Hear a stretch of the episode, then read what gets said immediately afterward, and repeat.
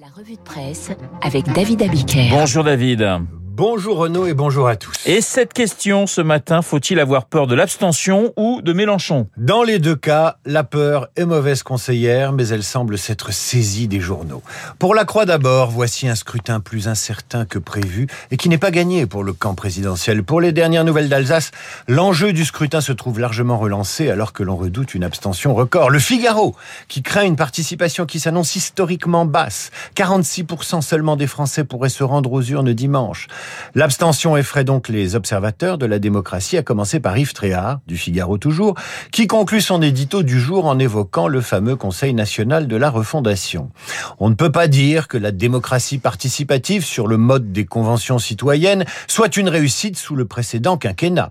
Confier l'avenir de la France à des citoyens tirés au sort est une drôle de façon d'encourager les Français à aller voter dimanche. Alors l'autre source d'inquiétude, mais également de, de fascination, c'est Jean-Luc Mélenchon. Danger Danger, titre Challenge, avec une couverture rouge sang. Faites bien Challenge. Un Jean-Luc Mélenchon menaçant en photo et la liste des quatre fléaux qui s'abattraient sur la France s'il venait à conquérir une majorité dans les 15 jours. Déficit, Europe déstabilisée, croissance menacée, communautarisme. Nous voilà prévenus. Fascinant Jean-Luc Mélenchon dont le point propose une approche psychanalytique par le psy Jacques-Alain Miller qui pointe, je cite, un sujet abusant du pouvoir de la parole afin de capter le désir des petits autres pour se les soumettre.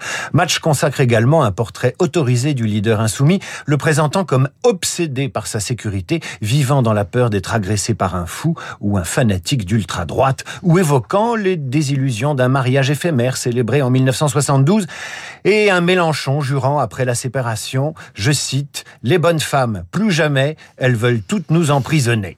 Tout ce qui est frais fascine et la loupe braquée par les journaux sur l'insoumis en dit autant sur lui que sur ses contempteurs. Aussi Libération s'amuse avec cette une.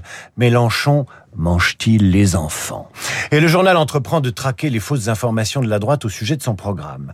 Cécile Cornudet, ici présente dans Les Échos, préfère sonder les ressorts d'un vote NUPES devenu hype, que je traduirais par branché, et qui pourrait néanmoins réveiller la peur du péril rouge. Et elle cite ce sondage Ipsos. À la question « Souhaitez-vous voir Jean-Luc Mélenchon devenir Premier ministre en cas de victoire de la NUPES ?», la réponse tombe non à 69%. On parle également beaucoup de vidéosurveillance et de sécurité ce matin dans la presse, David. Le préfet l'allemand, auditionné hier par le Sénat, assume. Assumer, le Figaro note que le préfet l'a employé, ce verbe, plusieurs fois pour justifier les décisions prises au soir de la finale Real Liverpool du 28 mai au soir.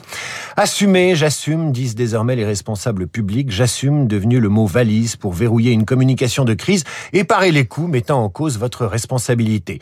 J'assume cette revue de presse, vous voilà prévenu.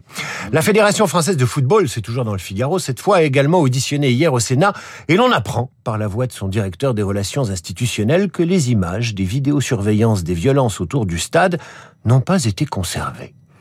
Les images sont disponibles pendant sept jours, a expliqué le responsable. Elles sont ensuite automatiquement détruites.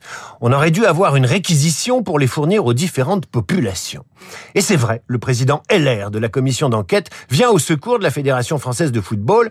Pour conserver ces images, il faut que l'autorité qui s'appelle le ministre ou le préfet demande au procureur de la République la conservation des vidéos. Or, cela n'a pas été fait. En sept jours, donc, sept jours de scandale, hein, c'était à la une des journaux tous les jours. Il n'est donc venu à l'esprit de personne de se dire que peut-être, éventuellement, au cas où, le scandale du Stade de France méritait peut-être, peut-être que quelqu'un appuie sur le bouton sauvegarde. Mais non. En revanche, si vous voulez voir tous les coups francs ratés de l'histoire du football, là, il n'y a pas de problème. Des images vidéo déterminantes également mentionnées dans le Parisien aujourd'hui en France. Déterminantes dans l'affaire de samedi dernier sur le refus d'obtempérer du conducteur blessé à Barbès par les tirs policiers et dans la voiture duquel une jeune femme a été touchée mortellement. Les images vidéo provenant d'un bus corroboreraient, selon les avocats, la version des policiers remis en liberté. Le Parisien aujourd'hui en France indique que la famille du conducteur, dont on apprend dans le journal qu'il avait près de 80 au traitement des antécédents judiciaires, a donné une conférence de presse dans les locaux du collectif du collectif La Police Assassine, variante de la police tue version Mélenchon. Et voilà ce qu'on lit. Aujourd'hui, mon frère est toujours en, en soins intensifs. Ce que je sais, c'est qu'il n'aurait jamais été capable de foncer sur la police, explique sa sœur, ajoutant « Oui, il a refusé d'obtempérer par peur sûrement de retourner en prison. Neuf cartouches pour un refus d'obtempérer, c'est inadmissible. » Ou comment le lecteur a l'impression, le lecteur du Parisien, que je suis, a l'impression d'une inversion totale de la charge de la preuve, où la victime n'est pas celle que l'on croit.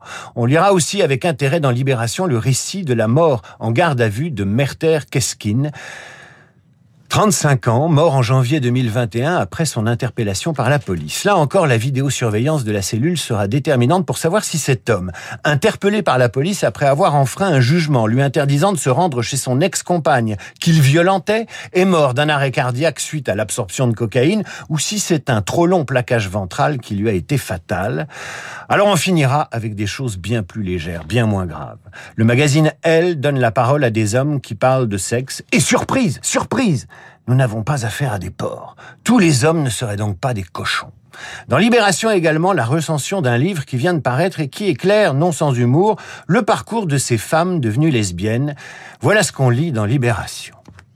L'autrice du vrai faux manuel Comment devenir lesbienne en dix étapes, Louise Morel, a eu un passé hétéro.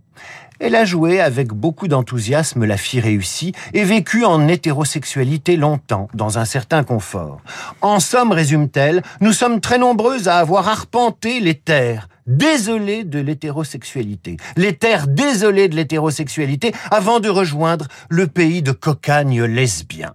En devenant lesbienne, je ne m'attendais pas à connaître une transformation aussi profonde et libératrice du regard que je porte sur le monde et sur moi-même. Alors, si vous ne souhaitez pas devenir lesbienne, il vous reste le magazine 180 degrés consacré chaque trimestre à la gastronomie. Le dernier numéro consacré à la tomate. La tomate, ni hétéro, ni homo, ni lesbienne. La tomate malgré tout sexy, la tomate ni de gauche ni de droite. La tomate c'est consensuel, idéal pour aborder un week-end sans pépin. Oh, c'est joli, bravo David, David Ebiker pour euh, la revue de presse comme tous les matins sur l'antenne de Radio Classique. Tomate à la provençale pour tout le monde. Euh, dans le studio de Radio Classique, Guillaume Durand, mais aussi Cécile Cornudet des Échos et Alexis Brézé du Figaro. Esprit